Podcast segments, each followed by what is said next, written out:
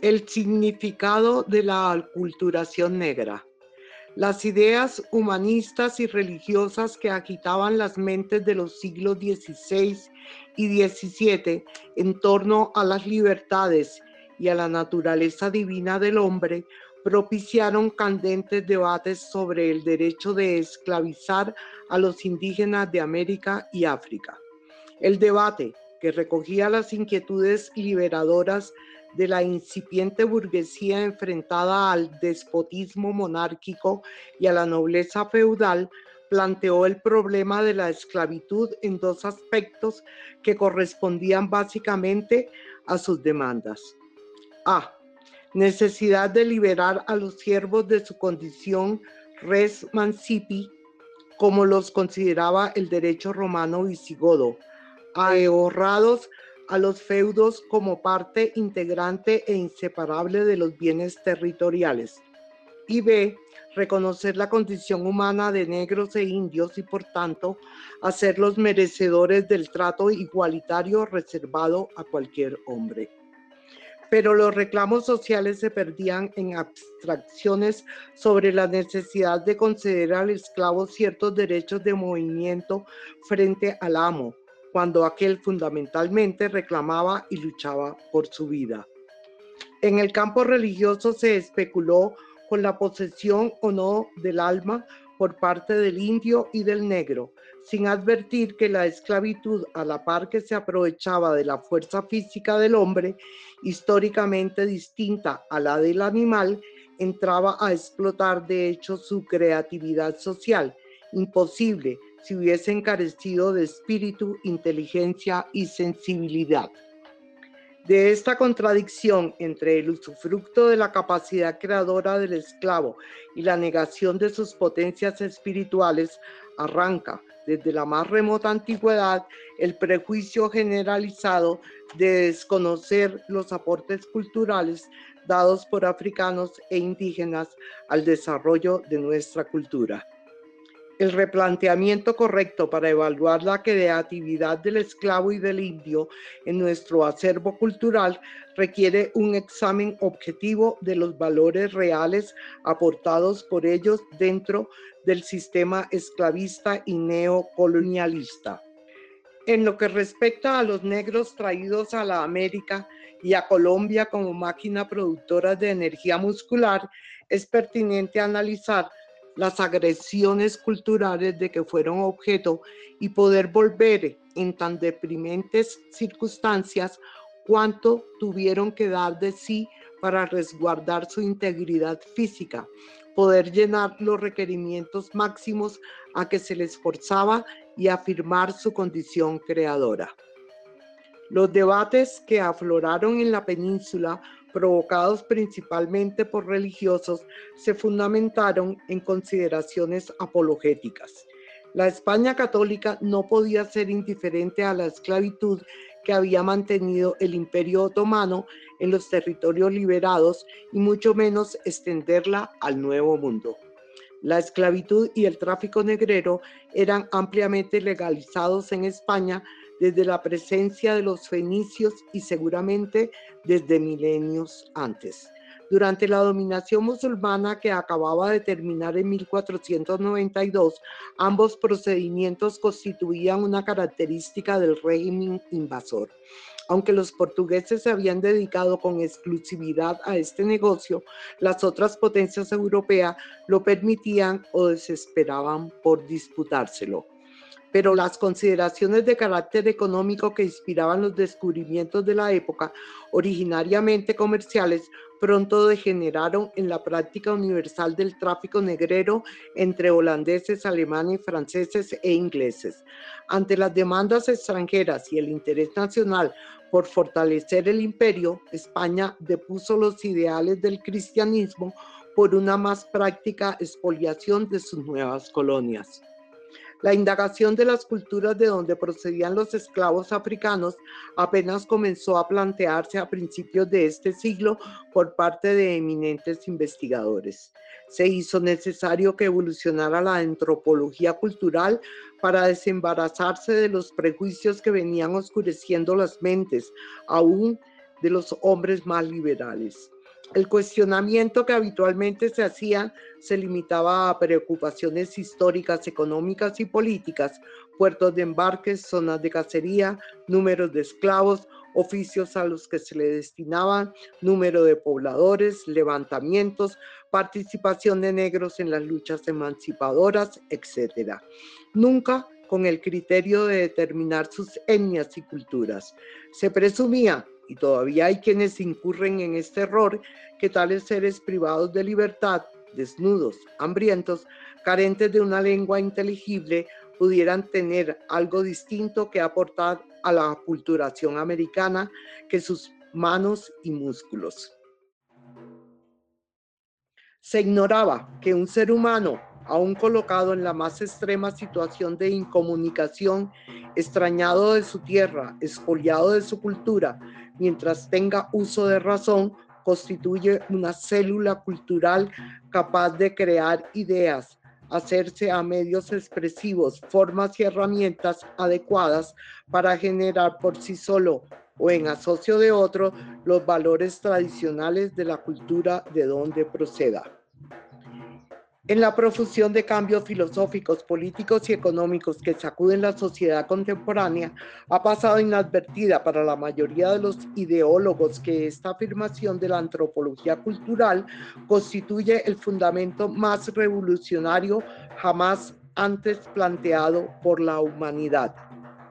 Las proyecciones de tan simple enunciado en el campo de la sociología política se escapan a la mente más sagaz. Desde luego que este hecho, por su importancia intrínseca, reconózcasele o no su trascendencia cultural, ha constituido la esencia sobre la cual se basa la transformación social de la humanidad, aún desde los más remotos tiempos prehistóricos. Quizás sea el antropólogo brasileño Nina Rodríguez quien se ha formulado con mayor claridad la importancia de los orígenes culturales de los esclavos para determinar sus aportes en el abigarrado mosaico de razas africanas incorporadas a las culturas americanas, proporcionándonos el método para investigar la transculturación operada.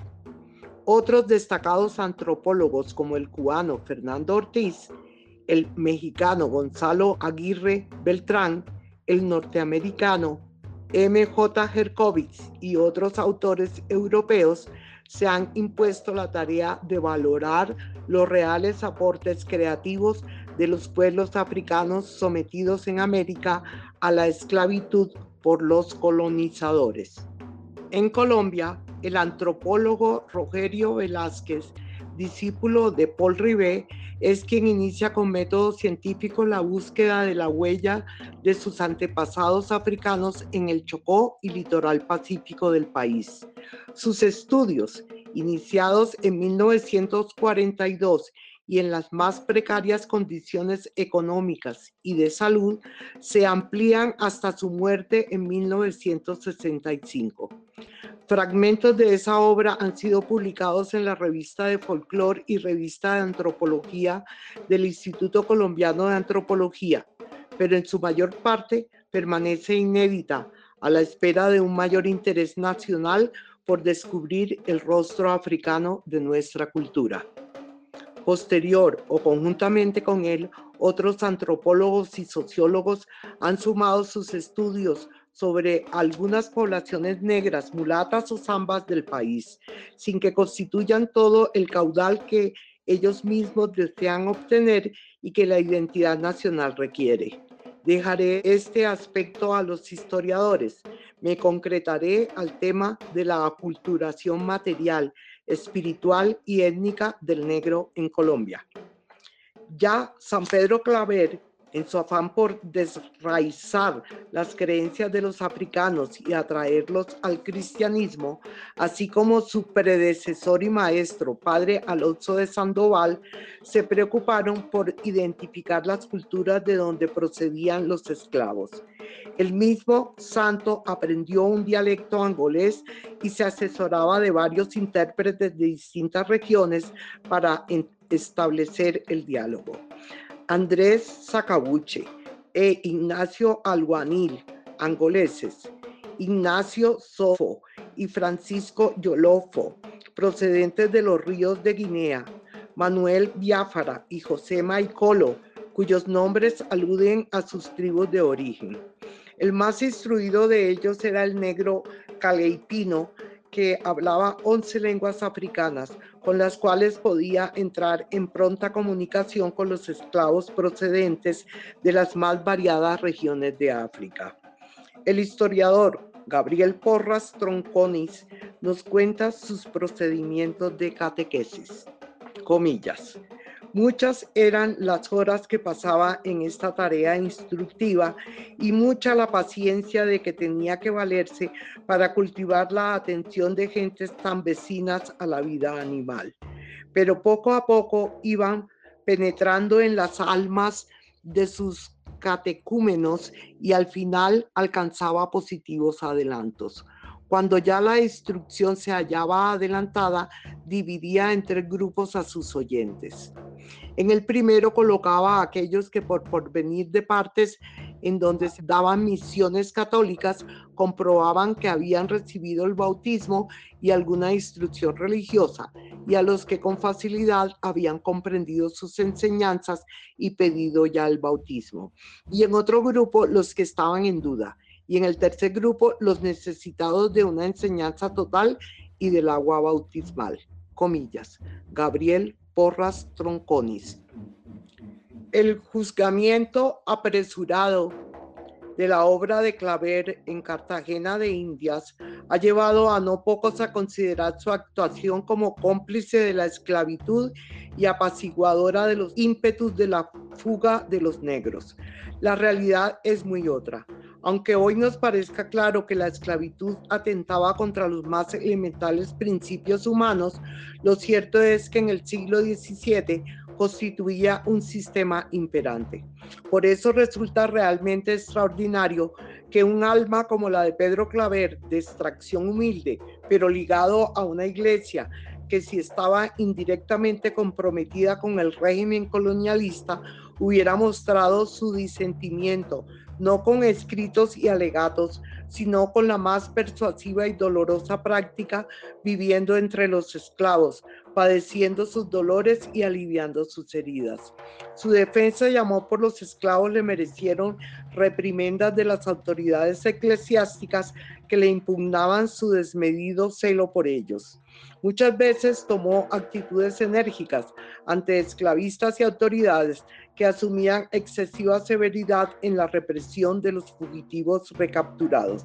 Esta es escueta y llanamente su obra social a través de la religiosa, sembrando esperanzas de alcanzar un cielo de paz e igualdad racial a quienes estaban privados de gozar una vida terrenal.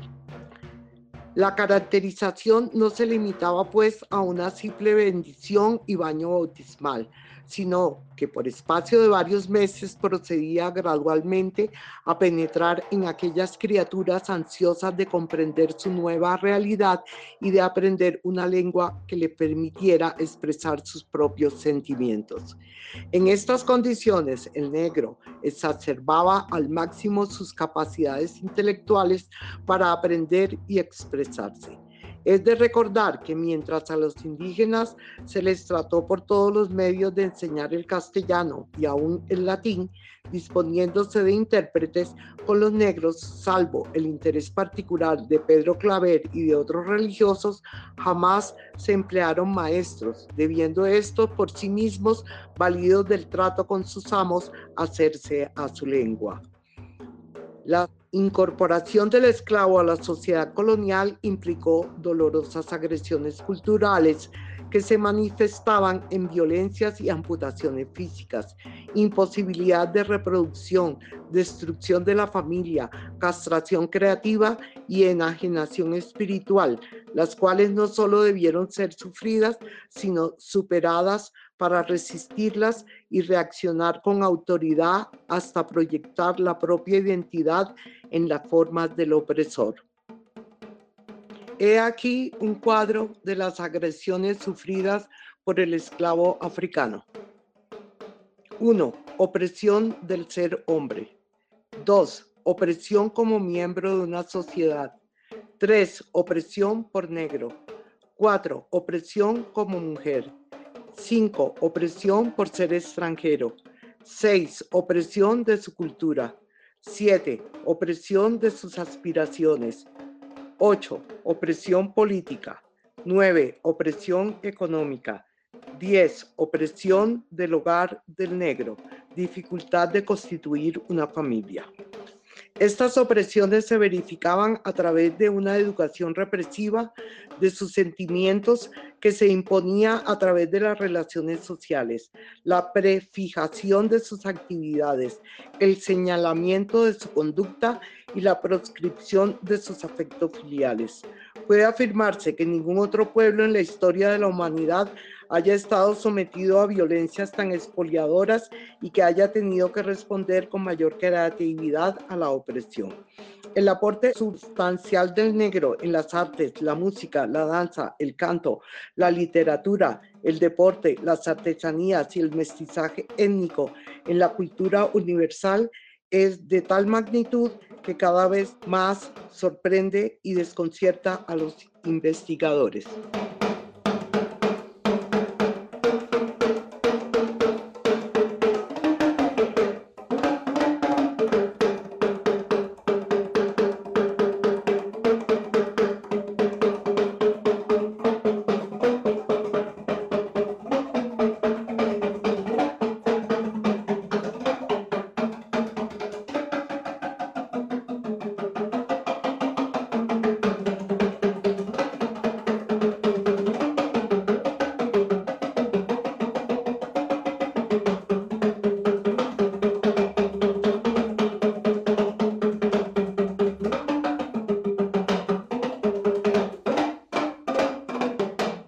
El africano y su cultura.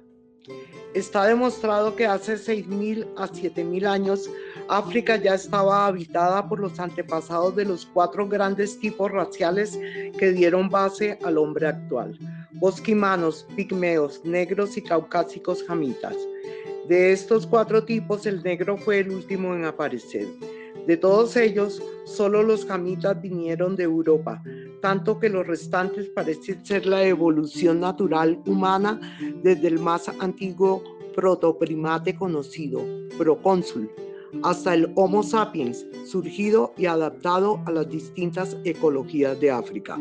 Las culturas africanas comienzan a surgir de su propio nicho continental, crecen a expensas de sus necesidades biológicas y sociales y se expanden en virtud de su fuerza interior hasta encontrar la frontera de otras ondas culturales, estableciéndose los intercambios ineludibles experimentados por todas las civilizaciones. La selva, el desierto, el mar y los ríos constituyeron los asientos de las grandes culturas ecológicas de las civilizaciones africanas. En las regiones boscosas ecuatoriales y en su extensión hacia el sur y este, los otentotes y los bosquimanos generaron una cultura selvática en la zona de los grandes ríos Congo y Níger. En la región subsahariana que se extiende desde el río Senegal hasta el Mar Rojo, floreció la extensa civilización sudanesa, conformada por pueblos de ascendencia negra y mestizaje berebere. En las zonas desérticas y semidesérticas del Sahara surgió la civilización mestiza berberisca, en la que los pueblos negros desde tiempos prehistóricos comenzaron a fusionarse con migraciones caucásicas. Esta migración procedente del norte euroasiático en sucesivas invasiones ocupó el litoral mediterráneo africano. Finalmente, en la región de los Grandes Lagos, en el noroeste africano, tuvo origen la civilización nilótica que al expandirse hacia el sur influyó notablemente en los pueblos negros y al norte en los caucásicos y bereberes. En este gran marco continental, los hombres africanos surgidos en las riberas y confluencias de los grandes ríos, Senegal, Congo, Zambezi, Nilo y Níger, crearon civilizaciones adaptadas a sus respectivas ecologías de acuerdo con sus peculiaridades étnicas y culturas. Así aparece en el corazón de la zona montañosa la civilización sudanesa, de entre la prominente negra que se extendió de oeste a este desde la desembocadura del Senegal a las orillas del Mar Rojo y de las fuentes del Nilo, siguiendo las serranías hasta el sur de Rhodesia. En la vasta extensión de los pueblos sudaneses, yorubas, bantúes, congoleses, florecieron muchos reinos, aislados por las selvas, pero similares en su etnografía y organización política, de los cuales tres llegaron a conformarse como verdaderos imperios al final del siglo X de nuestra era. El de Canem, al noroeste del lago Chad, y un vasto territorio que se extendía desde el sudeste de Etiopía, Cafa y Enarea, a Uganda, Ruandi, Urundi y Kiru del Congo en su parte media hasta Rhodesia y Katanga en el sur. La característica social de todos ellos se basaba en un tipo de federación política, de posible influencia nilótica, por la cual los reyesuelos locales reconocían a otros grandes jerarcas divinizados residentes en ciudades muy desarrolladas como Benín, Ife y Timbuktu. Para Oliver y Fage, comillas, la formación de estados tanto en el África subsahariana como en la Bantú constituye un proceso en el que se manifiesta un considerable acervo de ideas políticas comunes. En segundo lugar, las primeras líneas de desarrollo parece que fueron líneas interiores, dividiéndose en dos largas ramas hacia el oeste y el sur, desde su original punto común en el Valle del Alto Nilo. En tercer lugar, este acervo de ideas comunes era pre-musulmán y pre-cristiano, en el sentido de que las ideas básicas del sistema eran rigurosamente contrarias a los principios de ambas religiones y por lo tanto que si aquellas tuvieron su origen en el Nilo, debieron empezar a dispersarse fuera de esta región antes de que llegaran a establecerse allí el cristianismo o el islamismo. Cierra comillas. Entre los misterios aún no esclarecidos del hombre africano está la aparición de los primeros pobladores de las regiones desérticas norteñas, no lejos de la selva ecuatorial, cuando la región del Sahara gozaba de mayores lluvias. La proximidad de la selva ecuatorial hace pensar a los etnólogos que el primitivo habitante fuera un tipo negro procedente de la región boscosa que había alcanzado conocimientos rudimentarios de agricultura y cerámica que le permitieron abandonar los hábitos recolectores y asentarse fuera de la selva. Está plenamente confirmado que los caucásicos jamitas penetraron al África procedentes del norte durante el periodo paleolítico superior y se extendieron por el litoral y gradualmente fueron descendiendo a los entonces semidesérticas sabanas del Sahara comillas. El contacto berebere con los negros venía de muy antiguo, desde mucho antes de la civilización mediterránea. Había sido continuo, probablemente desde la época de las lluvias del sexto y quinto milenio antes de Cristo, cuando el Sahara era una pradera y los negros sudaneses se habían dirigido hacia el norte a lo que hoy es pleno desierto. La posterior desecación gradual contribuyó a que los negros bajaran de nuevo hacia el sur, dejando la mayoría del Sahara a los bereberes nómadas, aunque poblaciones residentes de los negros permanecieran en los oasis y en el Tíbet. Roland Oliver y J.D. Fage. La revaluación africana que se plantea la etnografía actual confirma con nuevo criterio cómo la civilización mediterránea que surge a orillas del Nilo no solo se extiende hacia el Sudán, sino que a través de su comercio con las islas de Chipre y Creta por un lado y Siria por otro, es copartícipe en la formación de la cultura europea mediterránea. La característica de esta naciente civilización respecto a la que florecía en el África Negra era su dominio de la minería, metalurgia y comercio, pudiendo dominar el medio semidesértico y las comunidades agrícolas al margen de la selva, validos del caballo y de instrumentos de guerra como el carro. La historia más reciente, desde los fenicios hasta la expansión musulmana, hace parte del ancestro europeo que nos trajo el hispano, por lo que nos abstenemos de reconsiderarlo en su vertiente africana. Insistiremos mejor en señalar algunas características de los cautivos negros en el momento en que a partir del descubrimiento de América el continente africano se convierte en el principal proveedor de fuerza humana para la colonización de las nuevas tierras. El descubrimiento por parte de los europeos corre parejo con la necesidad de fomentar el desarrollo colonial a expensas del trabajo masivo de los negros. La esclavitud fue una constante necesidad de la sociedad clasistas. Existieron de siempre esclavos de todas las razas, pero en el siglo XV, con la iniciación de los grandes viajes alrededor del mundo y con la expansión del comercio, se intensificó el tráfico negrero con un doble propósito, hasta entonces no conocido, las jugosas ganancias de la mercadería humana que aventajaban el comercio de especias géneros y metales preciosos, la explotación intensiva de la minería y productos agrícolas en las colonias americanas para abastecer el floreciente incremento de Europa.